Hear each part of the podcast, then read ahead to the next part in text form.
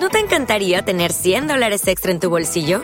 Haz que un experto bilingüe de TurboTax declare tus impuestos para el 31 de marzo y obtén 100 dólares de vuelta al instante. Porque no importa cuáles hayan sido tus logros del año pasado, TurboTax hace que cuenten. Obtén 100 dólares de vuelta y tus impuestos con 100% de precisión. Solo con Intuit TurboTax. Debes declarar para el 31 de marzo. Crédito solo aplicable al costo de la presentación federal con TurboTax Full Service. Oferta sujeta a cambios o cancelación en cualquier momento.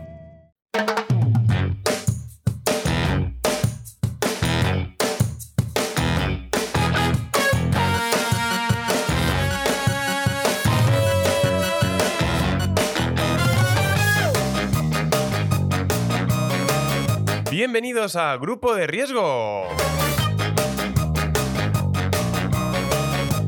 Capítulo número 23 de esta tercera temporada. Estamos a puntico, a puntico, a esto de llegar a los 100 capítulos.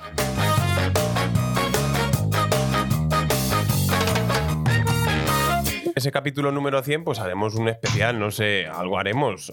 No sé, no se me ocurre ahora mismo nada, pero algo haremos. Ahora, para, para llegar a ese capítulo 100 todavía faltan eh, 17 capítulos. Por tanto, vamos a empezarlo para que cuanto antes pues lleguemos a ese. Así que hoy, con todos ustedes, los siguientes con Tertulio. Alberto, ¿qué tal Alberto? Hombre... ¿Qué pasa, Edu? ¿Cuánto tiempo ya, de verdad? No, no sé, ya nos explicarás qué has estado haciendo estos, estos días. Ahora viajando dirás- mucho, viajando mucho. Ahora dirás, los niños, que es que hay que recogerlos del colegio. Las excusas de siempre, sí, sí, sí. Podrías haber dicho una cosa distinta, que es que hay una guerra. Hay mucha gente que ahora todo Claro. le echa la culpa a las guerras. O eh, eh, es que esto está mal ya, pero es que hay una huelga de transportes. O sea, tú échale la culpa a lo de los demás. Para el capítulo 100 podríamos hacer un capítulo bueno. También está con nosotros Víctor. ¿Qué tal, Víctor? Hola, Edu. ¿Qué quieres que hagamos para el capítulo número 100? ¿Qué, qué prefieres? eh? ¿Nos vamos a las plazas de los pueblos? ¿Quieres, ¿Qué quieres que hagamos? No, no hacemos nada. No, qui- quiero, no, no, no, habrá, habrá que hacer algo, habrá que hacer una buena comida. Lo que pasa es que me gustaría que esta vez fueras tú el chef. Uf. Para terminar este, esta selección es la, se- la selección española. Está Olga. ¿Qué tal, Olga? Encantado de tenerte de nuevo en este programa. Ah, pues creo que, creo que Olga no está con nosotros.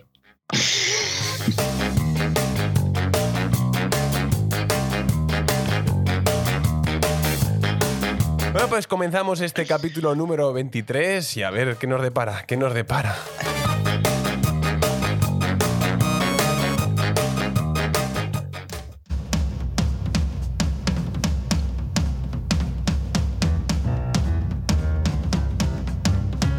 La charleta.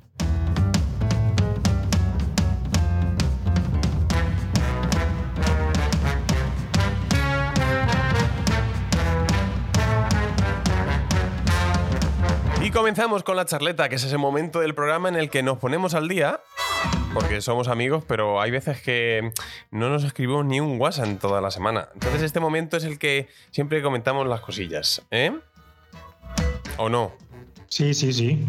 Yo tenía un tema para la charleta, Edu, y es que eh, como he estado viajando tanto, como te he dicho, estoy, he estado mucho de aeropuertos y demás, y en los aeropuertos tienen una obsesión ahora con en los baños, con hacerlo todo de, sin contacto, que los grifos abran sin, sin tocar nada, el secamanos, como es lógico, sin tocar nada, pero es que incluso ahora eh, lo que es la cisterna del baño también te detecta cuando estás en el baño y... Y te separas. y te separas y por lo que sea no funciona del todo bien y si estás haciendo aguas may- mayores puede ser que te, se te dispare la cisterna y te moje el culete. Ay, el no- no- beso de Poseidón. Sí, sí. ah, o sea que no, por lo que sea, eh, no están bien programados esos sensores y no Claro. entiende cuando estás haciendo aguas menores o aguas mayores. Que a lo mejor estás tú sentado tranquilamente y a lo mejor te, te separas un poco para atarte las agujetas o lo que sea, agujetas en el pueblo, en el resto del mundo, los cordones de los, ace- de los zapatos, pues te, te agachas para atarte las agujetas y claro, ya no detecta nadie y ya hace eso, ¡prum! y empieza a echar agua ahí como, como si no hubiera mañana. Y es muy agradable. Yo he visto esa, tecnología, la, había visto yo sobre todo en los urinarios. Claro, te detecta que, que te, te retiras una vez pues has miccionado, ¿vale? Entonces, eh, el caso es que, claro, me sorprende de lo que son las tazas del váter, lo cual también me lleva a la pregunta, ¿no habrás intentado hacer caca en un urinario? Urinario, eh, cuando he dicho urinario me referiría a, lo que es la, taza del váter. A la taza del váter. Eso es.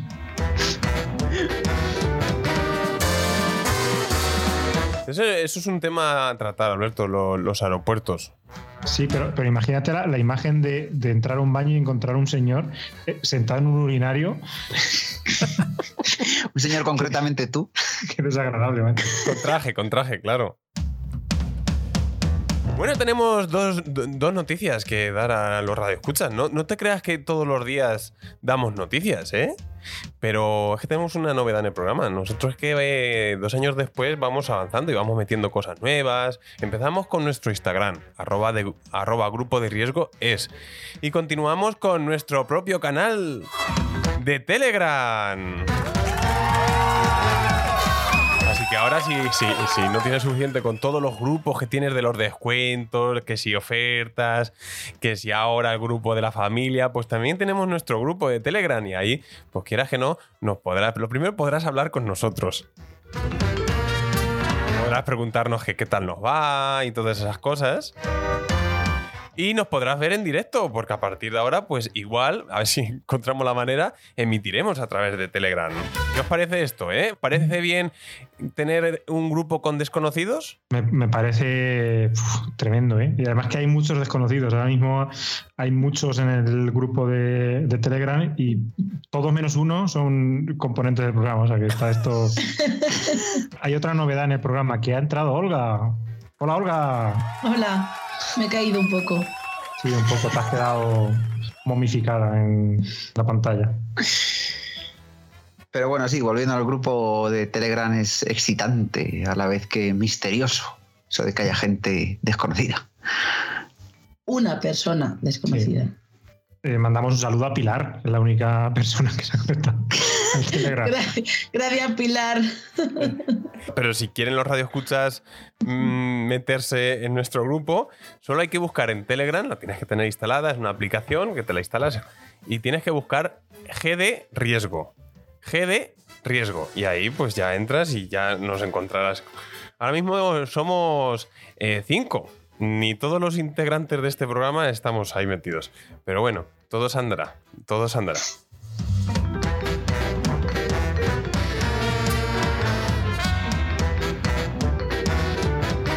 Y como siempre, pues también vamos a saludar a nuestros dos recientes suscriptores de Instagram. Es que, joder, hay muchas tareas en las redes sociales y todas esas cosas. Que son, son, atención, eh, Miki GS94, que, bueno, pues entendemos que se llama Miguel, ¿no? Miguel García Sánchez, GS será GS García Sánchez, de Cuadra, Cuadra. Mm. Y, que, y que habrá nacido en 1994. O que tiene 94 años, que también pudiera ser. También. Bienvenido, Miki GS94. y la otra persona que nos ha seguido y a la cual saludamos es DVD, DVD Calvo. Puede ser David Calvo, que a mí me, cuadra también esto. O puede ser DVD marca Calvo, como los atunes, ¿no? O sea, que ahora ya han querido diversificar el mercado y han dicho, pues ya es que los atunes no nos dan de vender, vamos a vender DVDs que sí, que está el mercado a tope. Eso es, eso es.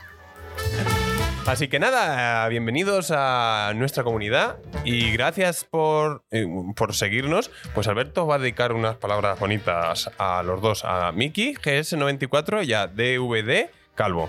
Adelante Alberto, diles cuatro palabras bonitas. uniros al Telegram, por favor, que no estemos solos ahí y, comentamos cositas ahí y, nos, y así nos podéis conocer. ¿No? Y si tú quieres ser otro de los que saludemos en, este, en estos programas, pues solo tienes que seguirnos en arroba grupo de riesgo es. Y si nos sigues en Telegram, en GD Riesgo, pues también te saludaremos en directo y, aquí también.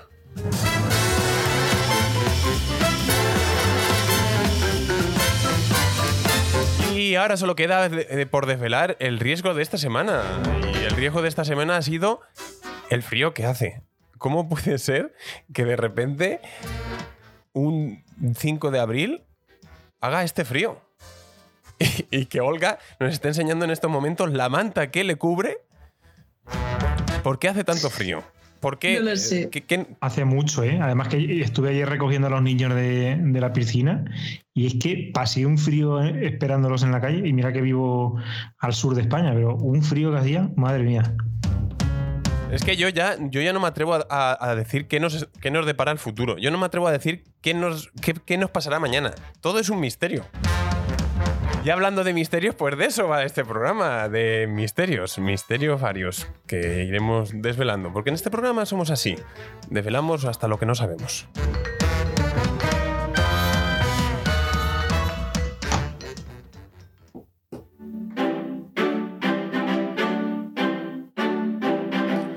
¿Nos vamos de fiesta o, o qué?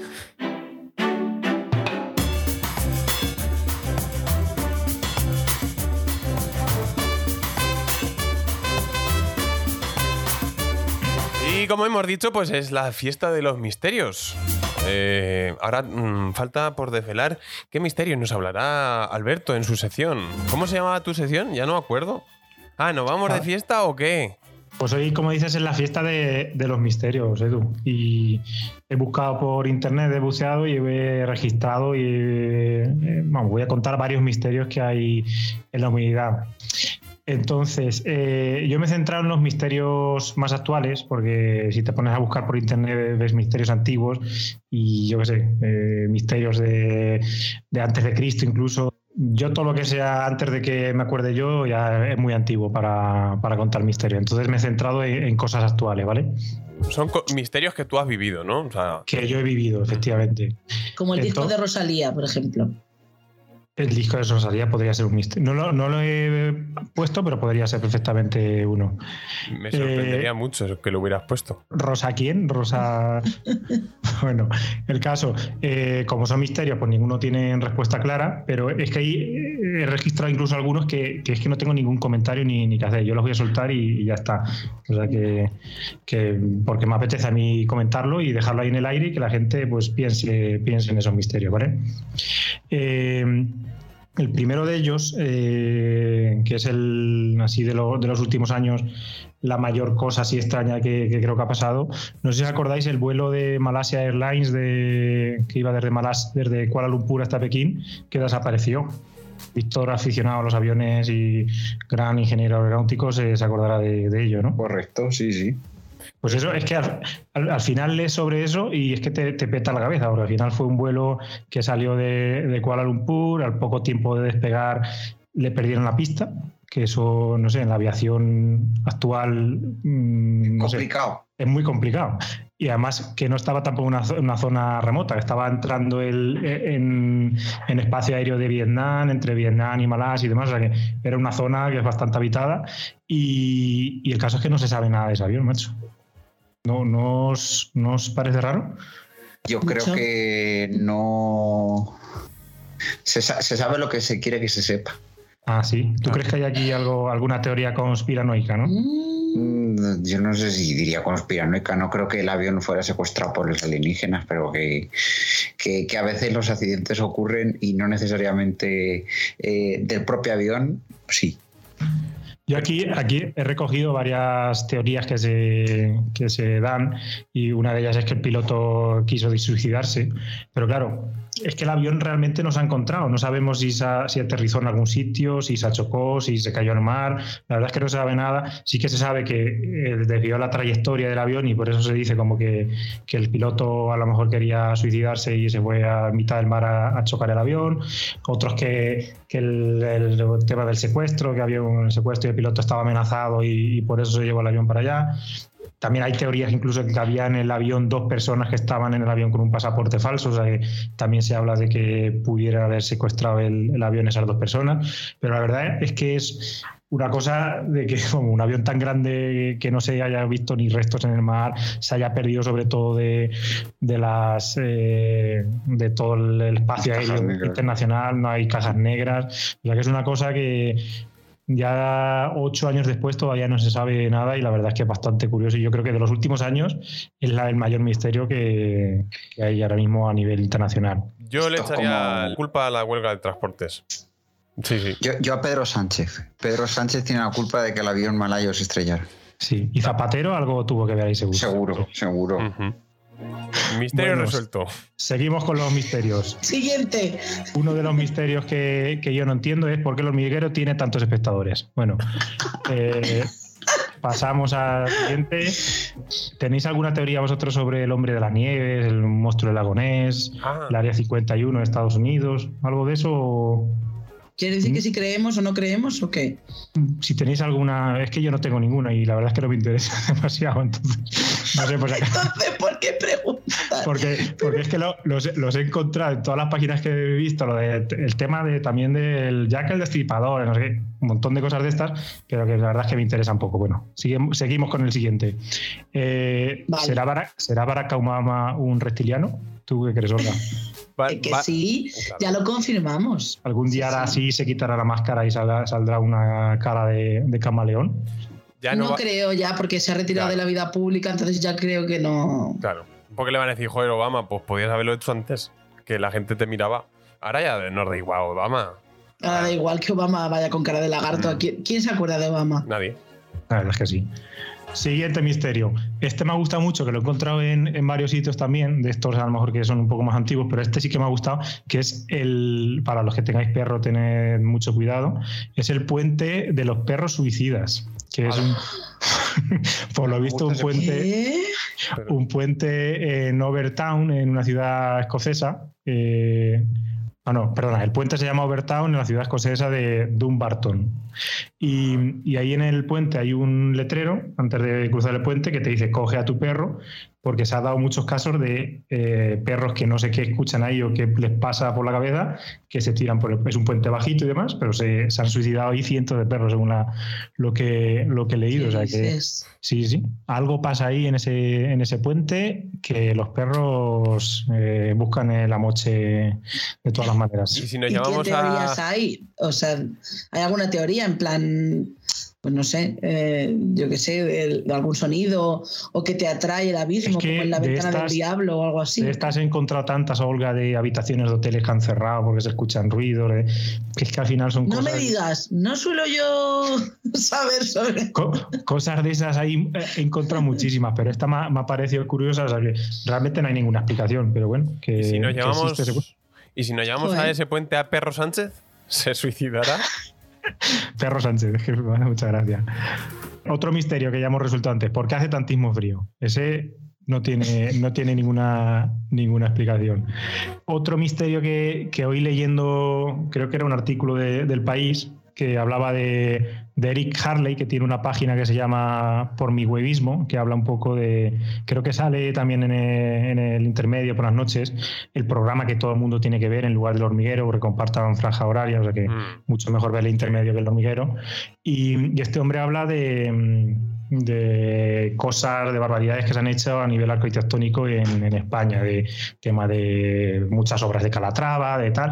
Y de, de una de las que habla este hombre es de la Torre Windsor de Madrid, que no sé si os acordáis Ah, sí. Sí, sí. que fue muy... Le hicieron una película luego, ¿no? El Eh, coloso, el coloso en llamas eh, era mucho, No. muy anterior a eso. No, en, en la del náufrago, que decía Windsor.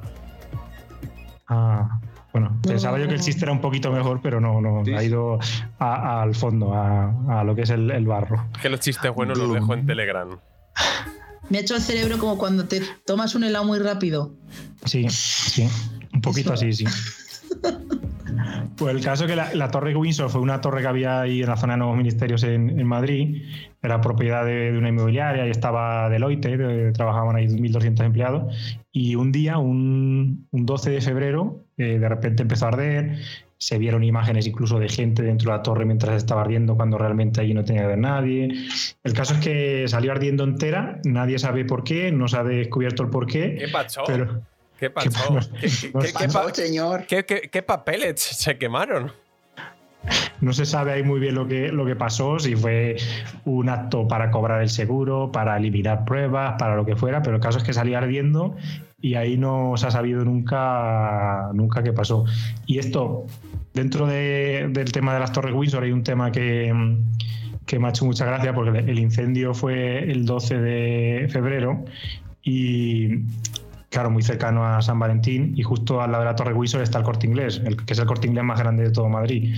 Entonces dice que él decía la noticia que los pobrecicos del Corte Inglés tuvieron pérdidas millonarias porque no pudieron entregar ramos de flores en, en San Valentín, que me parece Cualquiera iba allí. todas esas parejas que rompieron porque no se no llegó el ramo de flores a tiempo. Actualmente es un corte inglés. Donde está el hueco del Windsor, ahora es un corte inglés. En la, la revancha. Ya, era, ya era el corte inglés y ahora han hecho ahí oficinas de corte inglés. Es cierto que, que todo eso lo, lo ha copado todo el corte inglés. A ver, si, a ver si le prendió fuego al corte inglés para Lo que estaba pensando, digo, a lo mejor fue una estrategia del corte inglés. Para quedarse con todo, oye, pues. Y lo encima desviaron la atención con lo de las pérdidas. A lo mejor hay algún fiscal escuchando este programa, que yo creo que nos escuchan muchos fiscales, y reabren el caso para, para ver si fue eso o no. Luego preguntamos en el grupo de Telegram que si hay algún fiscal presente. Bueno, y ya por terminar, Edu, ya mi último misterio es eh, por qué Javier Cárdenas ha trabajado tanto en su vida. De hecho, ¿hay alguien que le guste Javier Cárdenas? Y ya con eso quiero terminar.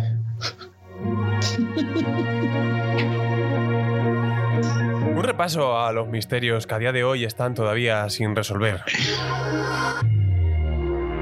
La sección de Alberto que ha tenido más misterios que un rosario.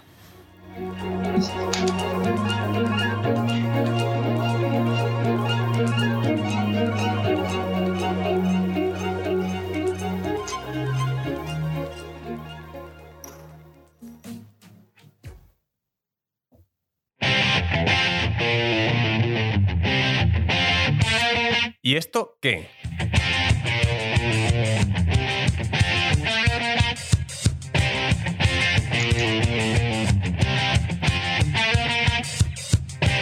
Continuamos con la sección de Olga, que lo raro sería que hoy no nos trajera algo chungo de misterios que le ha recomendado YouTube.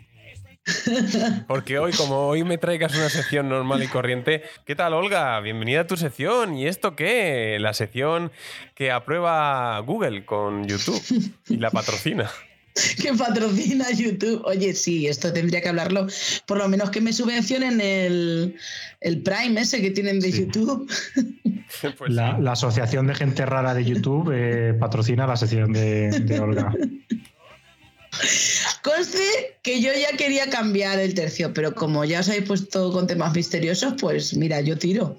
Porque ya es mi. Es tu Estoy en, especialidad. estoy en mi salsa. Un programa dedicado enteramente a las mierdas que nos trae Olga semanalmente. ¿Ni esto qué? Y antes de empezar con tu sección de cosas de YouTube, eh, has hecho una encuesta en tu Instagram para que la gente te deje eh, temitas para hablar en tu sección. ¿Y esto qué? Sí, sí. Ha sido un fracaso absoluto. Contestaron dos personas, una fue este tú. No, Yo me tomo muy en serio a la, a la gente de grupo de riesgo. Pero, pero bueno, eh, la encuesta decía claramente, elige tú o lo hará YouTube. O sea que esa oportunidad que han perdido. YouTube al volante de esta sección. ¿Y esto qué? Ahora sí, adelante. El tema del que voy a hablar hoy, que, que ya no sé ni, ni cómo plantearlo, la verdad, porque es que me estoy jugando la frágil salud mental que me dejó la pandemia, os lo digo de verdad. O sea, esto no es, no, no es ni medio normal. Bueno, hoy en esto que hablamos de encuentros en la cuarta fase.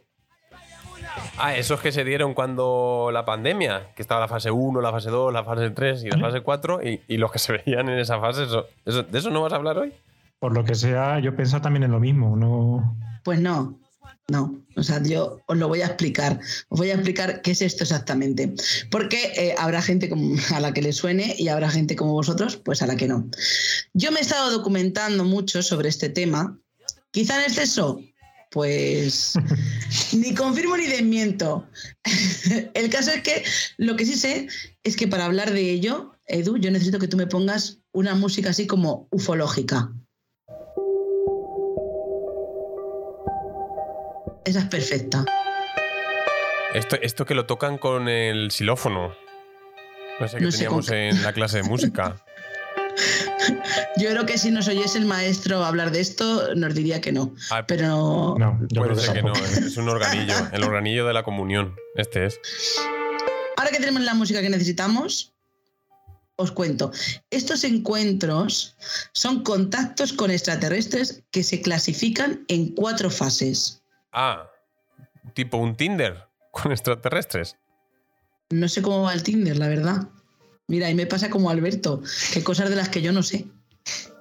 Te sientes identificada conmigo, Pues, ¿eh? Eso es muy fácil. Tú abres el móvil y te van mostrando como los cromos, ¿no? Te pones en cromos, no sé qué. Habilidad, eh, escalar, eh, sale de fiesta. Y, y- Vale, pero eso. eso no son fases.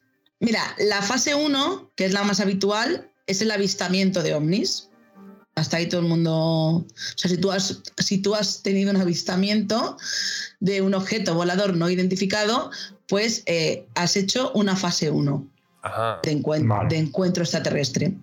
vale, vale. Luego tenemos la fase 2, que son las señales que dejan estas visitas extraterrestres. Es decir, eh, todo este tema de los círculos en las cosechas, Sí, sí, sí. las interferencias en aparatos electrónicos, pues este tipo de cosas. Luego está la tercera fase, que es cuando hay un avistamiento también de entidades biológicas. Es decir, que han visto también extraterrestres, no solo la nave. O sea, tú has visto seres. Y la cuarta, que es de la que yo vengo a hablar hoy, es cuando se produce comunicación o contacto con los alienígenas. Vamos, mi amigo Max, Alien, ET, toda esta Ah, movida. Cuando tú ya tienes una relación, entonces ya es la cuarta fase, es un encuentro en cuarta fase. Vale. ¿Hay fase 5? No, pero la cuarta se califica en A y en B. La fase 5 es dormir en casa de él o de ella. Conocer a los padres de la. Conocer a los padres. de- Pues no, no hay, no hay quinta, pero es verdad que la cuarta la califican en A o en B según sea solo una comunicación o sea un contacto. La comunicación y la B si hay contacto. Estos extraterrestres son bastante ordenados. O sea, primero se dejan de ver un poquito. Después ya, si les haces caso, otro poquito. Y así van poco a poco. Muy bien. O sea, son gente bien. Hay un montón de casos, pero un montón de personas que dicen haber sido abducidas, que sería un encuentro en cuarta fase. Pero yo he querido centrarme en los casos concretos en España. De hecho, el verano del año pasado saltó una noticia eh, que decía que desde el Ministerio de Interior se desestimó el registro de la Asociación de Abducidos por Alienígenas de España. De España los abducidos y no los alienígenas, vamos a ver. El caso es que diréis, ¿por qué la desestimaron? ¿Porque suena ridículo? Pues no, porque ahí tenemos la Asociación Española de Lucha de Brazo, que, que está dada de alta Uy. también. ¿Por qué se desestimó? Pues porque no fueron capaces de localizarles. Pero también te digo, Ah, hijo, si es una asociación de abducidos, eh, Claro. ¿qué quieres? Vamos a ver. O sea que entiendo también un poco que no les localizasen. Entonces se publicó en el BOE, pero aquello no, no llegó a puerto porque nadie dio la cara. claro, tendría que ser la asociación de familiares de. De abducidos, claro, claro. porque Es como una asociación de desaparecidos. Si se ha Claro, desaparecido, que vas a. Claro, pues tampoco te pueden localizar, te, Claro. te pasa como a ellos. Así que eso no, no llegó a puerto. El caso es que yo en mis investigaciones me he encontrado con uno de los casos más importantes a nivel internacional y sucedió aquí en España, No me digas. te lo juro. Me he quedado muerta porque además yo no tenía ni idea. no tenía yo mucha idea de abducidos, pero me he puesto al día así. Me gustaría, me, ver, me gustaría ver mucho tus sugerencias de noticias en Google. Eh, Eh, No, es que no, te-. No podéis hacer una idea. Algún día haré un pantallazo y os lo mandaré. Eh, bueno, pues el caso a nivel internacional más importante sucede aquí en España en 1947. Atención, en una finca de Jumilla, en Murcia. Murcia. ostras. Se han llevado un murciano. Atiende. El caso es el caso de doña Próspera Muñoz, que es como se llama esta mujer. Y hablamos probablemente de una de las primeras abducciones. Además, este caso es muy importante también por la cantidad de detalles que doña Próspera recuerda y porque hay una testigo, su Madre hermana. Ojo, Candelas. ¿eh? Candela se llamaría o. No, su hermana se llama Ana, si no recuerdo mal. Ana, pues vaya nombre. No, es nombre para una, una señora del 47. Murciana. Bueno, Murciana. pues es lo que hay. A ella esto le ocurre con ocho años, su hermana en ese momento tiene 12, pero no es capaz de recordarlo hasta pasados más de 30 años. Ella cuenta que leyendo un libro sobre ovnis, piensa este rollo de, uy, a mí esto me suena, esto donde lo he visto yo. Y a partir de ahí empieza a tener flashbacks de aquella experiencia. Entonces decide llamar a su hermana por teléfono y ambas coinciden en esos recuerdos. Se, me pone, se me pone el pelito de punta, ¿eh? Es que he consumido muchas cosas yo esta semana. Ojo, cuidado. Bueno, pues eh, eso llama a su hermana y coinciden en los recuerdos. La historia esta tiene muchísima amiga, hay muchísimas entrevistas, pero muchísimas programas, hay un libro también explicando este caso. Habrá un podcast también, seguro. Habrá podcast seguro, pero yo voy a hacer como un breve resumen, así para que, pues, pues eso, para que sepamos más o menos de qué va la cosa. Por favor. Las dos niñas están en casa, en una casa de campo, porque claro, también aparcar unos niños no tiene que ser fácil en el centro, te lo digo. Entonces están en una casa de campo en pleno día, donde no saben ni cómo ni por qué se presentan dos seres, dos seres, que he dicho con X, dos seres extraños, bajitos, dicen que en torno a 1,20, cabezones y con los ojos rasgados. Yo me lo imagino como un ET asiático. más o menos. A ver si, a ver si por aquel entonces eran chinos y. no, sabe, era el 47, todo puede ser.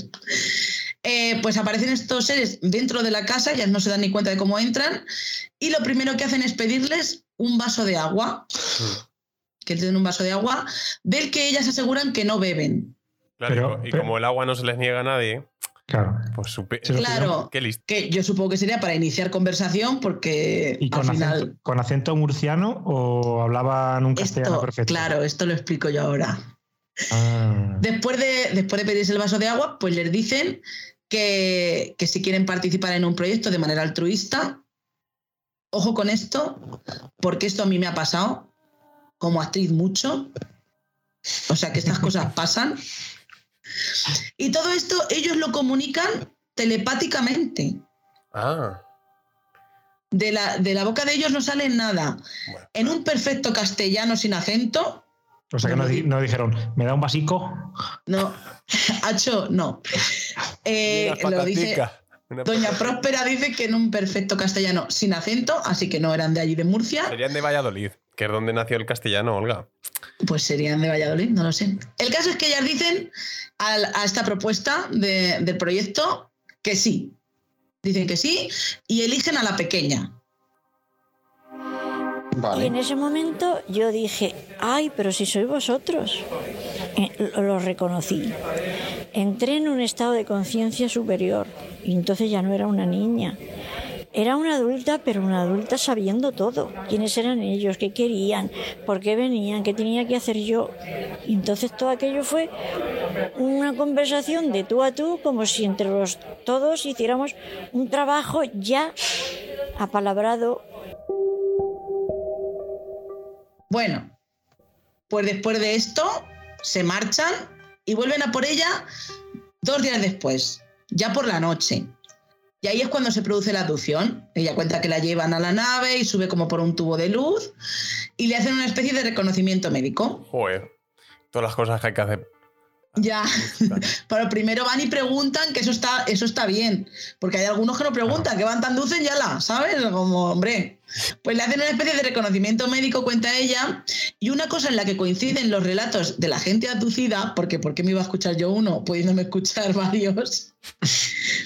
Es que son seres que tienen cuatro dedos.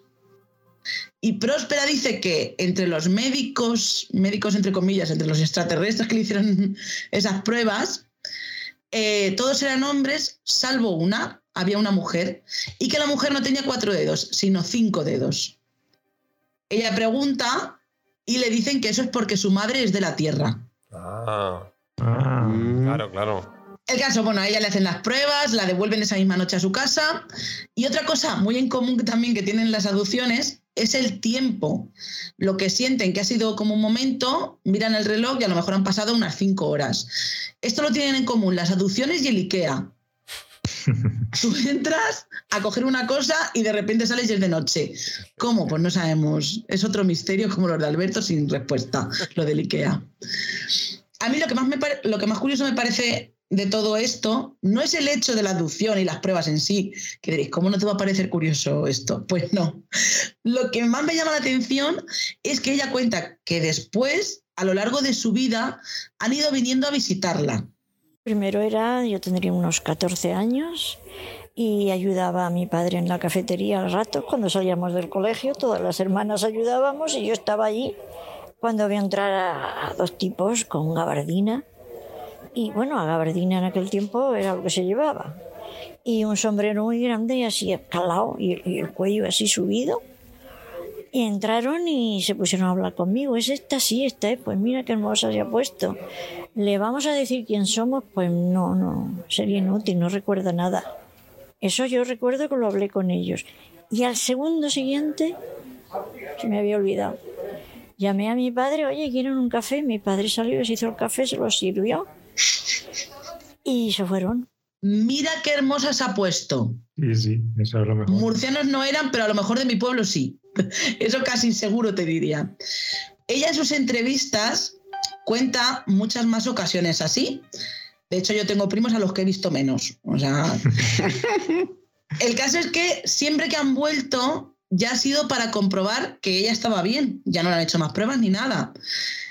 ¿Y qué queréis que os diga? Que yo ella lo cuenta con una naturalidad y me transmite una paz que a mí me deja muy tranquila con respecto al tema de las, invasiones, de las invasiones extraterrestres. Es como, bueno, son gente que pregunta, son gente que también se preocupan de que estés bien. Mm. Claro, lo suyo es que te, cogen y te cuídate que tienes el colesterol un pelín alto. lo primero que te hacen es el reconocimiento. reconocimiento. claro. Van a ver si te has puesto muy hermosa. Ella cuenta también en otra ocasión que, que les ve en una playa en Calpe, si no recuerdo mal, en la que ella está leyendo una carta de su novio y ellos van también y ay mira está enamorada no sé qué o sea que ellos están como enganchados también es un poco reality la vida de Próspera bueno yo pues como digo a mí esto me deja mucho más tranquila. Veo que son que, pues que son seres apañados. Así que para mí la pregunta a plantearse no es si estamos solas o solos en esta galaxia como decía Siniestro Total. Para mí la pregunta es ¿Son los aliens más detallistas que muchas de nuestras exparejas?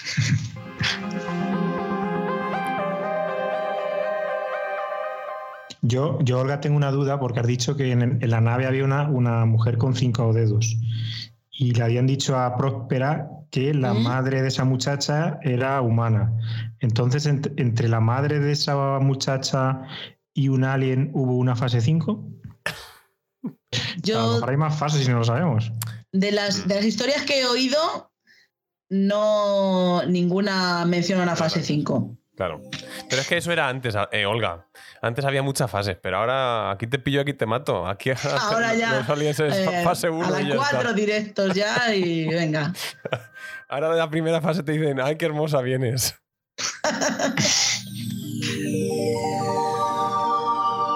Pues ahora dejemos estos misterios retumbando sobre la mente de los radioescuchas. Y ahora que tenemos toda vuestra atención, entrad al Telegram.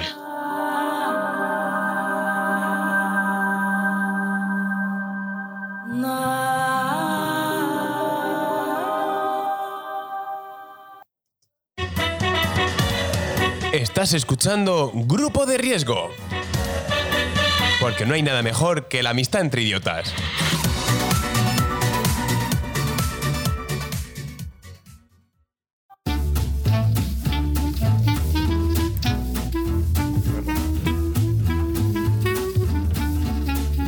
Botes y latas. Dejamos atrás eh, tanta musiquilla así de cosas raras. ¡ah! Y nos metemos con las canciones de los cocineros. ¿Qué pasa, Olga? ¿Está, ¿Está Pelusa en forma bonita? ¿Que le está haciendo fotos? Es que mira la cara que tiene Pelusa mientras yo cuento lo de los, lo de los extraterrestres. Es que, para que sepan los radioescuchas, hace su hace el programa siempre con su, con su perrita, su perrita Pelusa. Que ya el nombre pues ya da a entender que es una perrita pequeña. Y le está mirando, le está mirando como diciendo, no me digas. ¿No será Pelusa un extraterrestre, Olga? Eh, no creo, por la cara que ha puesto, como de, por favor, puede Sí. parar. Igual es tipo el perrete de, mm, de Men in Black. Ah, Puede ser el perro. Es como Alf. Claro. ¿Puede ser Pelusa un espía de los alienígenas? Puede ser. Puede ser. Otro misterio. Y lo que no va a ser un misterio va a ser la sección de Víctor, botes y latas, porque sí, están muy bien los misterios, pero mejor está comer. Eh, y entonces, pues no Eso- podemos pasar eh, eh, este programa sin hablar de, de- de comer y de cosas de así buenas. Víctor, buenas, que no buenas. Algo, algo de misterio sí que traigo en la sección, ¿eh? Ay, no me digas. O sea, que también Sí, te has sí, unido sí, sí. al, al tren de, del misterio. Sí, me, me- me he subido al tren más bien, pero... Eh, bueno, más que misterio, curiosidad. Oye, porque ya que andamos entrando en Semana Santa, como bien ha dicho Alberto antes, Es verdad, el domingo es el Palm, Palm Sunday, que es eh, Domingo de Ramos en inglés. Ah, es el domingo en el que palmamos todos. Bueno, eh, a ver, esto... Volviendo un poquillo a, a- al, al topic, eh, pues sí, ¿sabes qué pasa? Que ahora, aparte de Palm Sunday, el- a partir de Palm Sunday comienza un periodo en el que vamos a comer bastante, Es verdad. un periodo que suele estar, bueno, donde suelen abundar ciertos platos típicos, ¿vale? Y eh, pues oye, como andamos con misterios, se me ha ocurrido preguntarme un poco el, el misterio guion origen de algunos de ellos. O sea, que hoy nos vas a desvelar de dónde viene la torrija. Entre otros, entre otros platos típicos de Semana Santa. Pues venga, dale, abre los misterios, que cuanto antes los resuelvas, antes mm, no los comemos.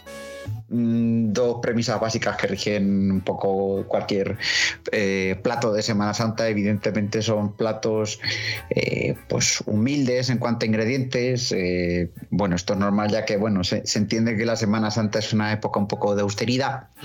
Y eh, bueno, en el caso de los platos salados, pues eh, se denota un poco la, la ausencia de carne, ¿no? Y es que, bueno, pues hablamos un periodo de vigilia en el que no deberíamos comer carne. Em, ¿Vigilia o Virgilia? eh, o Virgilio, ¿eh? Virgilio. Vamos con, pues, pues he cogido, lo- he cogido tres por ser un poco de los más universales. Vamos allá con el top 3 de orígenes de platos de Semana Santa. Voy a empezar por tus torrijas, Edu. Más que con el por qué lo comemos en Semana Santa, joder, me quedo con la curiosidad del origen de, de- de- de las torrijas. Bueno, a ver, hay datos que ya ah, nos hablan de, digamos, antepasados prehistóricos de las torrijas desde ya el siglo I, eh, la época de los romanos. Bueno, al final no deja de ser Claro. pan que mojamos en, en leche, aunque también, eh, bueno, hay gente que utiliza vino, etcétera. Eh, No eran tontos los romanos. No eran tontos, ¿no? ya Pero bueno. eh, somos romanos, pero las torrijas entre pecho y espalda. El tema, el tema de hacer las dulces sí que desde luego vino, vino después, ¿vale? Porque lo que siempre, bueno, digamos, y ha existido desde mucho antes ha sido el tema del, de- del pan, la leche o el vino, ¿vale? Y, pero claro, no tanto, por ejemplo, las especias o sobre todo el azúcar, que es algo mucho más posterior. Situándonos un poco en el tiempo, cuando empiezan a coger auge de verdad la- las torrijas, suele ser hacia el siglo XV, XVI, eh, pero no por el tema de Semana Santa, fíjate tú, es sobre todo porque se convierte, digamos, en. se pone de moda, se pone de moda entre, entre lo que son las parturientas, ¿vale? Ah, Ante- a ver, esto, esto es muy sencillo. Se pensaba que de alguna forma el, el consumir leche haría que, que las madres produjeran más, cosas que se pensaban entonces, ¿vale? Luego, al final, eh, el que se quede en Semana Santa responde un poco a lo que decía al inicio. Eh, de hecho, al principio las, torrillas, las torrijas se, se usaban eh, para celebraciones cuando la gente ya empezó a, tener abundancia de ciertos elementos como el pan, eh, la leche o los huevos, ¿vale?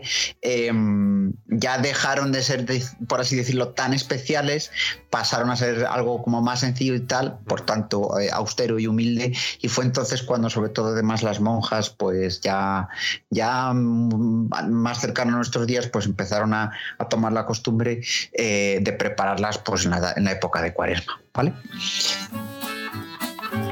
Por rematar, que yo creo que todos diremos exactamente la misma frase que yo. Las mejores torrijas, las de mi madre. No, a mí las mejores torrijas son las de la madre de Víctor. En mi caso. Gracias, Edu. En mi caso. En mi caso. Yo es que no como madre. torrijas. ¿No comes torrijas? No me gustan. ¿No? Uh. Que, que- que- a, ver, a ver si este otro dulce te gusta un poco más, eh, Olga, lo- los pestiños. No saben ni lo que son. No sabes ni lo que son. Vale. Sí, son esos que son como un canutillo. No, no, Eh, no. no, No, a ver, no. a ver, que va, No le dejo la palabra a- al andaluz de la reunión. Es No son como esos. un, cua- un cuadrado que a las puntas la- las pones para adentro. Pero son planos. Ah, no. No sé si me he explicado bien. Sí, te has explicado. Si son planos, no sé qué yo digo, vamos. No, A ver, y a ver, seguro que en apariencia si lo buscas lo, lo reconoces, vamos, son esta. Al final no deja ser masa. es el que yo harina. digo, es un canutillo, no es plano. No. Hombre. Hombre, eh, pf, según cómo le enrolles las puntas, a lo mejor te acaba saliendo un canuto, yo qué sé, pero. Es plano, pero con las puntas metidas así para adentro. Pero eso no es un canutillo, no, Olga, por Dios. Hombre, que no, que es No que yo tiene, decía. no tiene agujero. No tenéis tiene ni idea. agujero. No, os estáis perdiendo la. Claro, no, no podemos pasaros la imagen, pero la, discusión de Olga enseñando el teléfono a Alberto. Bueno, eh, sea un canutillo o, o- no, no deja de ser una masa, ¿vale? Que frimos y pasamos por miel. Muy típico de Andalucía y, y tiene una explicación de por qué. A ver, mm, cualquiera que los haya probado y haya probado los dulces a la vez puede encontrar un poco el parentesco. ¿Vale? Entonces, vale, está emparentado un poco con el sebaquilla, no sé cómo pronunciarlo bien, pero bueno, es un postre de origen marroquí, también muy dulce y se le pone sésamo y canela, ¿vale?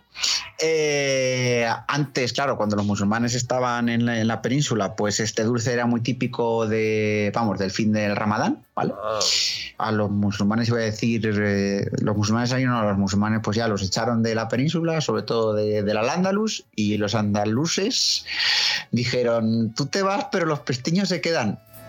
Ah, qué listos. Y ahora, los, ricos ha- que están. y ahora los hacen toda Semana Santa. Apropiación indebida, Alberto. Que lo sepas. Apropiación indebida. Indebida. Mañana vas al trabajo y dices, apropiación indebida. Indebida. ¿Y por qué se llaman pestiños? Porque eso tendrá algún. algún. alguna lógica. O, o le llamaban así ya la población musulmana. Eh, pues mira, es, es un dato que no he buscado. he buscado el origen, pero no el nombre. Siguiente, siguiente comida buena que hay en Semana Santa. Y siguiente y último, ¿vale? Nada, bueno, eh, por, por supuesto, el, el- el plato salado por excelencia, el potaje de vigilia, ¿no? ¡Ay! O, o nuestro, potaje, nuestro potaje de garbanzos y espinacas y bacalao. ¡Qué bueno Eh, un potaje! Luego te, te tiras muchos pedos, pero y lo bueno que está. Hombre, Sí, sí. no, no puedo encontrar si los rellenos eh, se, se incluyen ya desde primeras o no. Eso ya no lo puedo encontrar. Pero sí que, bueno, a ver, como, como, pues como era de esperar, al final el bacalao en salazón, pues eh, fue, digamos, el pescado. Eh, que se encontraba más fácil en la península, el más popular, ¿no? Y que mejor se podía conservar. Eh, y al final fue la forma más fácil también un poco de, de- de- de hacer esa abstinencia de carne, ¿no? Eh, obviamente pasaba por comer pescado. Si el más abundante era, era el bacalao, pues blanco y en botella, ¿no? Ah. Esto fue, pues, obviamente, eh, se empezó a popularizar sobre todo en la... mm, En la Edad Media, ¿vale? Sobre todo, bueno, más, perdón, más que en la Edad Media, pues ya a partir del siglo XVI. Ah, Eh, la edad moderna, que va desde que se descubrió el potaje hasta la Revolución. Francesa. Y bueno, o sea, eh, se popularizó sobre todo el consumo de este pescado eh, a partir de, vamos, del siglo XVI, durante el concilio de, de Trento. Y bueno, eh, ah. no hay que ser un genio para saber que, por aquel entonces había que ser muy religioso y guardar muy bien las costumbres. Y oye, como otra costumbre que, que arrastramos un poco también en estos días, sobre todo en algunos pueblos, se elaboraba en pote de barro, ¿vale? Igual que, igual que el cocido. Así que si queréis hacer uno de verdad, hacedlo en pote de barro y, y en lumbre. Y fue tan famoso que hasta tuvo su ruta. Del, bacalao.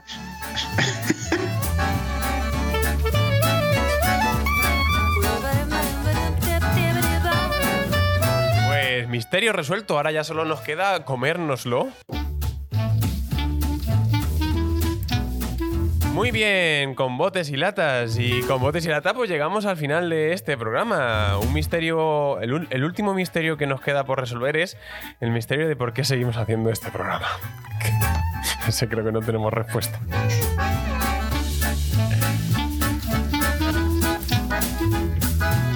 Llegamos al final del programa, ya sabéis que seguimos en Instagram, en arroba grupo de riesgo es. Y como siempre, pues os esperamos la semana que viene en otro programa más de Grupo de Riesgo.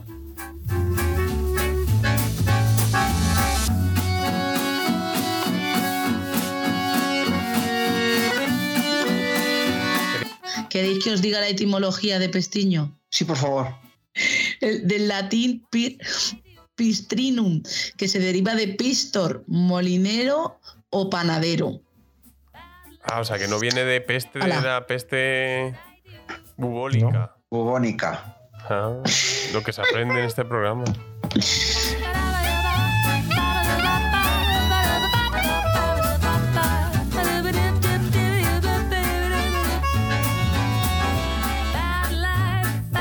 Grupo de riesgo.